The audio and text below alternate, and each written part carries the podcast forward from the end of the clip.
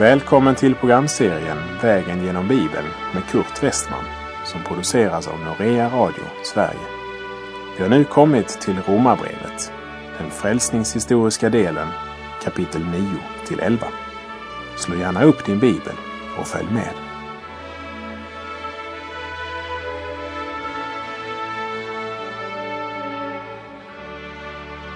I det förra programmet såg vi på de fem första verserna i Romarbrevets nionde kapitel. Och det nionde till och med det tolfte kapitlet är en viktig del av Bibeln eftersom det är ett avsnitt som visar oss att Gud inte har förkastat Israel. Vi kan säga att kapitel 9 talar om hur Gud handlade med Israel förut. Kapitel 10 talar om hur Gud handlar med Israel idag. Och kapitel 11 talar om hur Gud i framtiden ska handla med Israel. Orsaken till att Gud grep in i Israels historia i gången tid var inte på grund av deras trofasthet eller deras goda egenskaper, för de var ett hårdnackat folk. Så det hela vilar på Guds suveräna utkårelse, Guds barmhärtighet, Guds trofasthet. Och vad som skett med Israel i tidigare tider har Paulus här försökt peka på. Men låt oss nu se på vem som är Israel på Paulus tid och därmed också i vår tid. För det är ju intressant att få veta vem är Guds Israel som får dessa löften uppfyllda.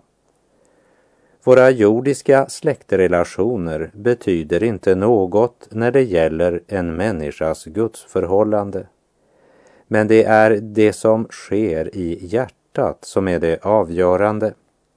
Och det var inte Guds ord och löfte som hade slagit fel för Israel. Det var folket som hade slagit fel. Men Guds löfte var betingelseslöst. Vers 6 i Romarbrevets nionde kapitel är en definition och ett åtskiljande inom den judiska nationen. För här är det inte alls hedningarna han talar om. Romarbrevet 9, vers 6 till och med 7. Detta inte sagt som om Guds ord skulle ha blivit om intet. Ty Israel är inte alla som kommer från Israel och inte heller är alla Abrahams efterkommande hans barn. Nej, Isaks efterkommande skall räknas som dina barn. Med det här avvisar Paulus att naturliga släktband skulle vara det avgörande. För hade det varit det så är ju också Ismaels efterkommande av Abrahams ett och även midjaniterna och edomeerna. Men de kallas aldrig för Abrahams barn. Alltså, att vara Abrahams barn är något mer än att vara en av Abrahams efterkommande. För även araben hävdar ju som sagt med stolthet att han är Abrahams efterkommande. Och det är han, rent mänskligt sett i kraft av sitt naturliga släktförhållande till Abraham genom Hagar, den eh, egyptiska tjänstekvinnan. Men saken är den att det är inte efter Abraham en ett ska räknas. Även om Abraham är stamfader. Abraham fick löftet, men det är Isak som är uppfyllelsen av löftet och det är efter Isak man ska räknas som Abrahams barn. En sak är att tillhöra Abrahams ett i kraft av sin naturliga födsel som Ismael. Något helt annat är det att vara en av dem som kallas för Abrahams barn.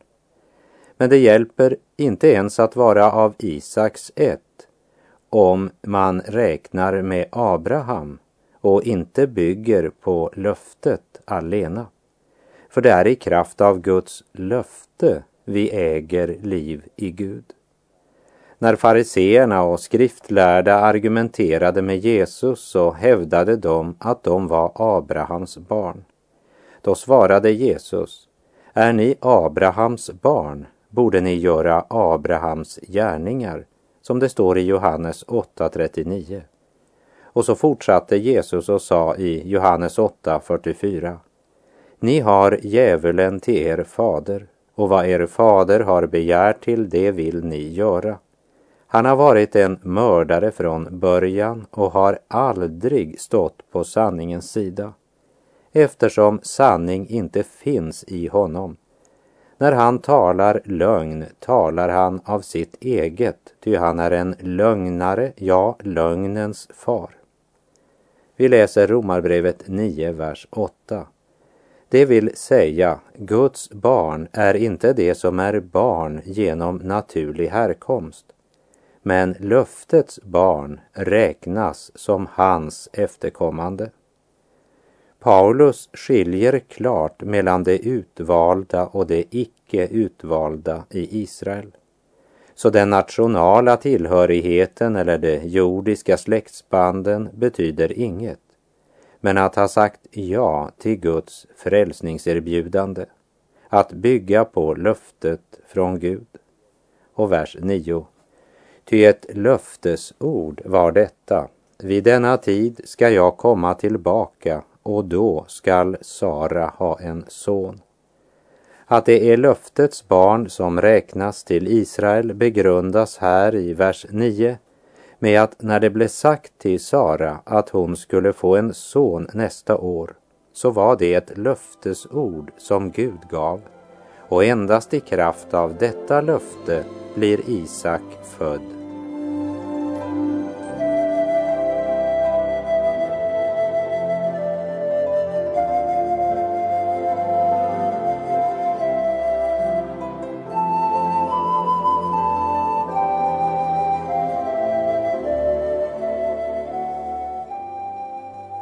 Paulus hävdar först och främst Guds trofasthet inför det faktum att de flesta av hans utvalda folk var trolösa och hade förkastat evangeliet och därför själva blivit förkastade.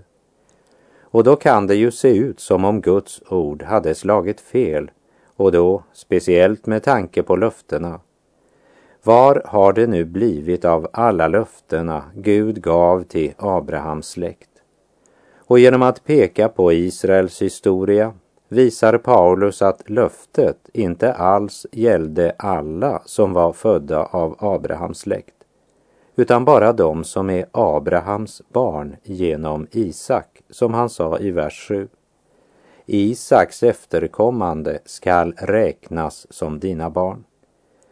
Och när Paulus nu går vidare så hänvisar han också till Isak och Rebecka som en illustration av den gudomliga nådesutkårelsen. Det vill säga för att visa att det inte är något hos människan som gör att Gud utväljer oss till frälsning. Romarbrevet 9, verserna 10 till 13. Men inte bara det. Rebecka fick två söner med en och samme man, vår fader Isak. Innan barnen ännu var födda och innan de ännu hade gjort vare sig gott eller ont sades det till henne, den äldre skall tjäna den yngre. Det blev sagt för att Guds beslut att välja vem han vill skulle stå fast och inte bero på gärningar utan på honom som kallar. Det står ju skrivet, Jakob älskade jag, men Esau hatade jag. Jakob älskade jag, men Esau hatade jag. Det är ett citat från Malak i kapitel 1 där det står Jag har bevisat er kärlek, säger Herren. Nu frågar ni, hur har du då bevisat oss kärlek? Esau var ju en broder till Jakob, säger Herren. Och jag älskade Jakob, men Esau hatade jag. Därför gjorde jag hans berg till en ödemark och hans arvedel till ett hemvist för öknens schakaler. En ung student sa till doktor Griffith Thomas att han hade problem med de här verserna, för han kunde inte förstå hur Gud kunde hata Esau. Dr. Griffith Thomas svarade, för mig är det precis tvärtom. Jag kan inte förstå hur han kunde älska Jakob. Och det är där svårigheten ligger. Mänskligt sett så är det ju lätt att se varför Gud förkastade Esau. Han var en lymmel, en ogudaktig och respektlös man, stolt och egoistisk.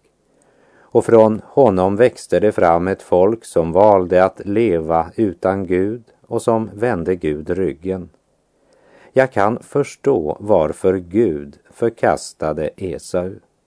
Men jag kan inte förstå varför han utvalde Jakob.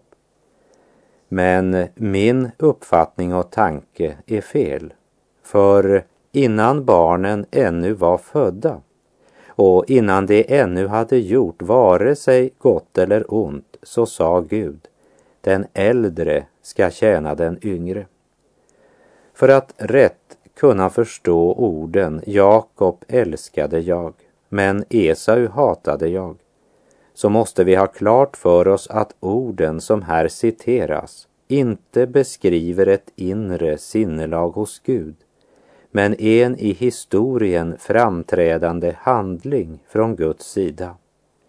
Jakob älskade jag betyder helt enkelt att Gud har utvalt Jakob att bära frälsningsuppenbarelsen vidare. Abraham, Isak och i nästa generation valde Gud Jakob. Leif Andersen skriver i det danska bibelverk för menigheten. Jakob älskade jag, men Esau hatade jag betyder inte därmed automatiskt att Jakob blir frälst och att Esau går förlorad. Men det betyder att dessa två blir stamfäder till varsitt folk och av dessa blir Israel Guds paktsfolk och inte Edom. Här är det viktigt att ha klart för sig att det här avsnittet handlar inte om att en utväljs till frälsning och en annan till fördömelse, som någon antar. Ingenstans i Bibeln möter vi den tanken att någon skulle i förväg vara utvald att gå förlorad.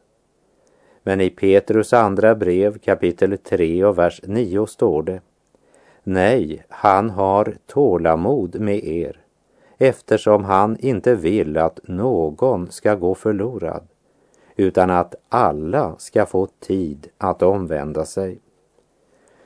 Så utkårelsen eller utväljelsen i Romarbrevets nionde kapitel handlar om den historiska utväljelsen av Israel framför hedningafolken till att bära Guds frälsningsuppenbarelse till hela världen. Det handlar alltså inte om att Esau skulle vara förutbestämd till att gå förlorad därför att Gud inte tyckte om honom. Liksom endast en av Abrahams söner skulle bära löftet vidare till nästa generation, så skulle bara en av Isaks söner bära löftet vidare. Och det verserna här vill säga är att det var inte något hos Jakob som gjorde att Gud valde honom. Men i och med att Gud valde Jakob att bära frälsningsuppenbarelsen så skall Gud av Jakobs efterkommande forma och fostra sig ett egendomsfolk bland vilket Messias, frälsaren, kan födas. Men att Esau inte blev bäraren av frälsningsuppenbarelsen betyder inte att inte frälsningens möjlighet också tillhör honom. I Andra Mosebok 19, vers 5 står det Om ni nu hör min röst och håller mitt förbund så skall ni vara min egendom framför alla andra folk, ty hela jorden är min. Begrundelsen till att Gud utväljer sig ett egendomsfolk som ska fostras så att de kan vara det folk där frälsaren ska födas, det är med tanke på hela världens frälsning. Här vill Paulus utifrån skriftens vittnesbörd slå fast att ingen människa har den minsta rätt att kräva något inför Gud. För det är inte människans kvalifikationer det bygger på. När det gällde Abraham så kunde ju juden ha naturliga invändningar mot Ismael eftersom han var son till en egyptisk kvinna som bara var bihustru. Medan Isak var Abrahams enda verkliga son sett utifrån den judiska traditionen. Så när Paulus för saken ett steg vidare från Abraham och talar om Rebecka och Isak så är det för att slå fast att utkårelsen till att bära frälsningsuppenbarelsen den hade ingenting med förtjänst eller egen färdighet att göra. För Jakob, han blev utvald innan någon av dem var född och innan någon av dem hade gjort något som helst. Och det är det Paulus här poängterar. Ingen av oss har i sig själv något att berömma sig av inför Gud. Och ingen av oss kan kräva något av Gud. Gud står som den fullständigt suveräne. Den som får nåd att uppfatta det som är bakgrunden till dessa verser, han blir själv liten och får en större Gud.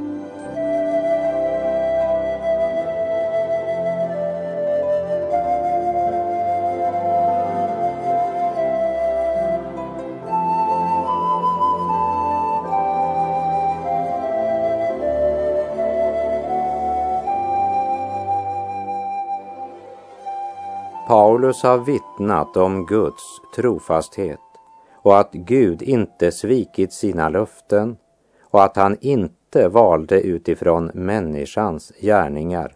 Men när han citerar Gud själv och säger Jakob älskade jag, men Esau hatade jag, så kommer naturligt nog frågan, är Gud orättfärdig?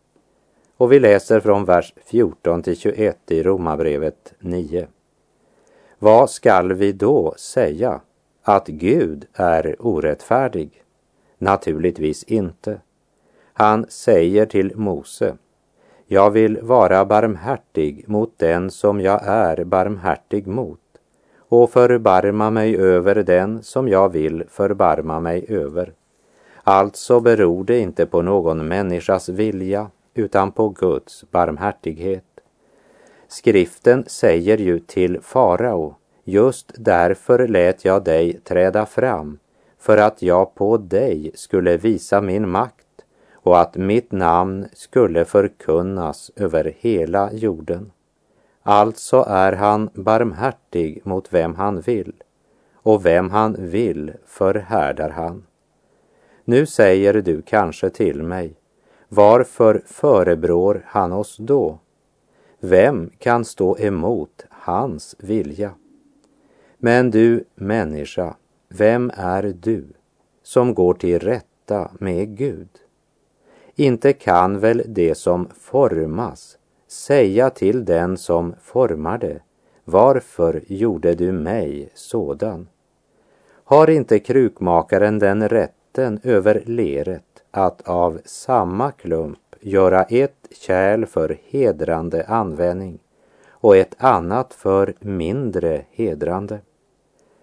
När det gäller utväljelsen så har Gud inte tagit hänsyn till människor, varken vad de är eller vad de inte är, varken till deras rättfärdighet eller deras synd.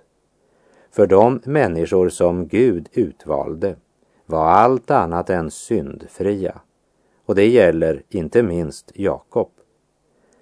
Och det är sådant som verkligen får den naturliga människan att reagera och bli upprörd och tycka att det är orättfärdigt. Men Guds argumentation bygger inte på mänsklig förnuft, inte på filosofisk spekulation och tar inte den minsta hänsyn till vår mänskliga tankegång. För eh, människan inbillar sig ofta att hon ska få Guds nåd för ett eller annat. Precis som judarna inbillade sig att Gud kunde använda dem till att förverkliga sina frälsningsplaner därför att de hade en eller annan förutsättning för att kunna användas till detta och de var hängivna i sina ansträngningar.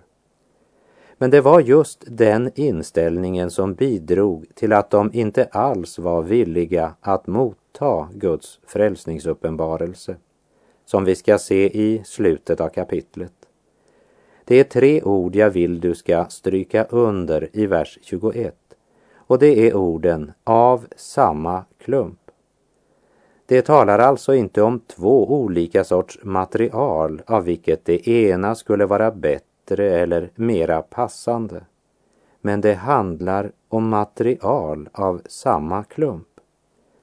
Paulus talar här om Gud som den suveräne krukmakaren som av samma klump formar ett kärl för hedrande användning och ett annat för mindre hedrande så som han själv önskade.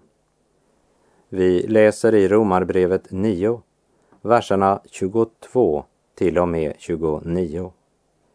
Men nu har Gud, fastän han ville visa sin vrede och göra sin makt känd, ändå med stort tålamod hade haft fördrag med vredens kärl som var färdiga att förstöras.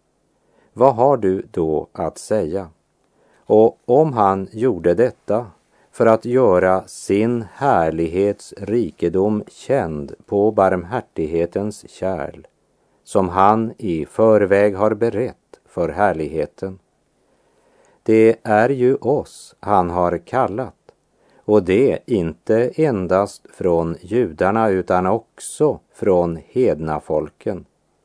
Så säger han genom Hosea det folk som inte var mitt folk skall jag kalla mitt folk och henne som jag inte älskade ska jag kalla min älskade. Och på den plats där det sades till dem, ni är inte mitt folk, där ska det kallas den levande Gudens barn.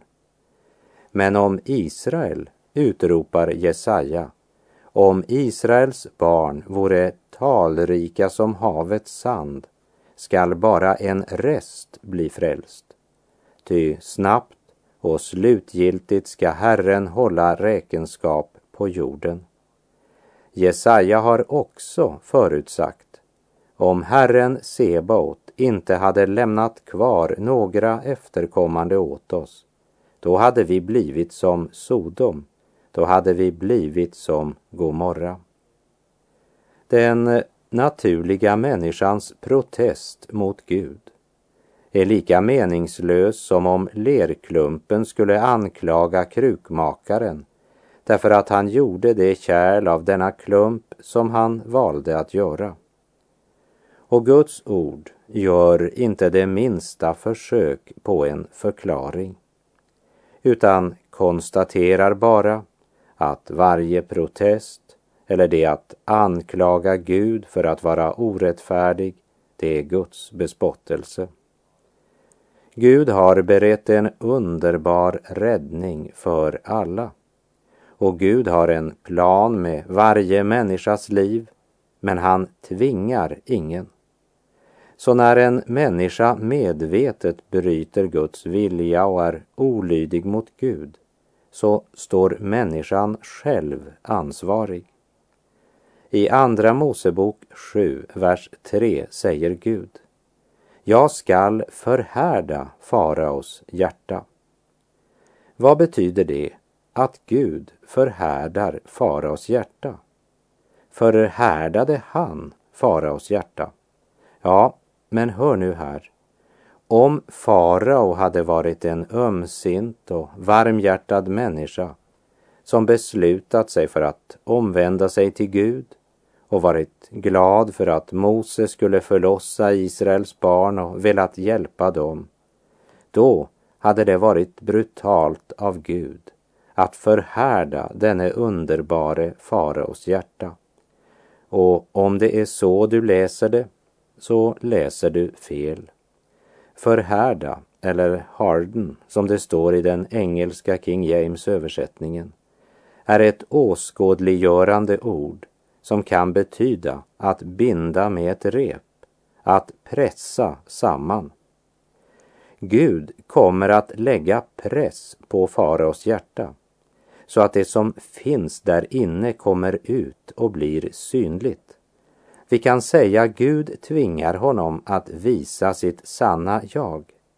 Gud pressar honom att handla så som farao verkligen i sitt hjärta hjärta önskade att handla.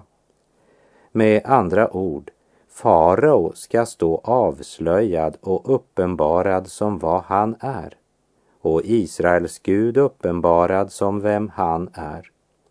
Egypterna ska få se och veta och Israels barn ska få det bekräftat.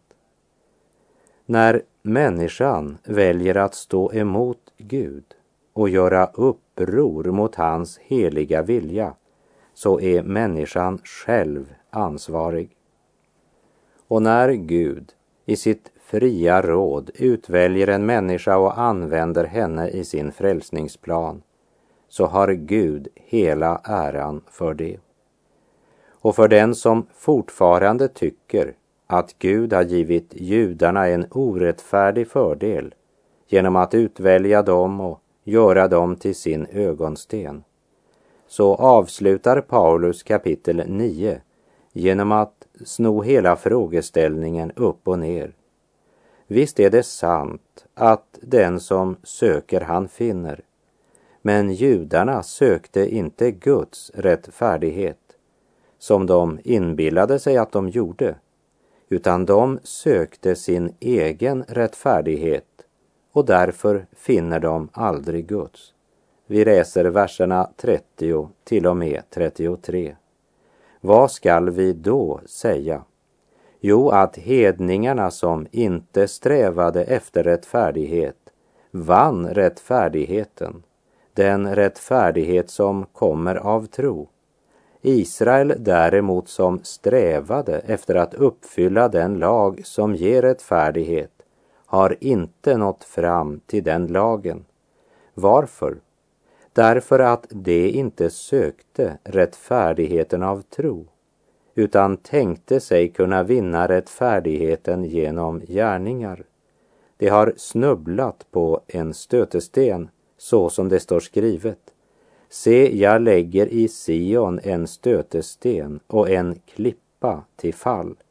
Men den som tror på honom ska inte stå där med skam. Och med det så är vår tid ute för den här gången. Jag säger på återhörande om du vill. Herren vare med dig. Må hans välsignelse vila över dig. Gud är god.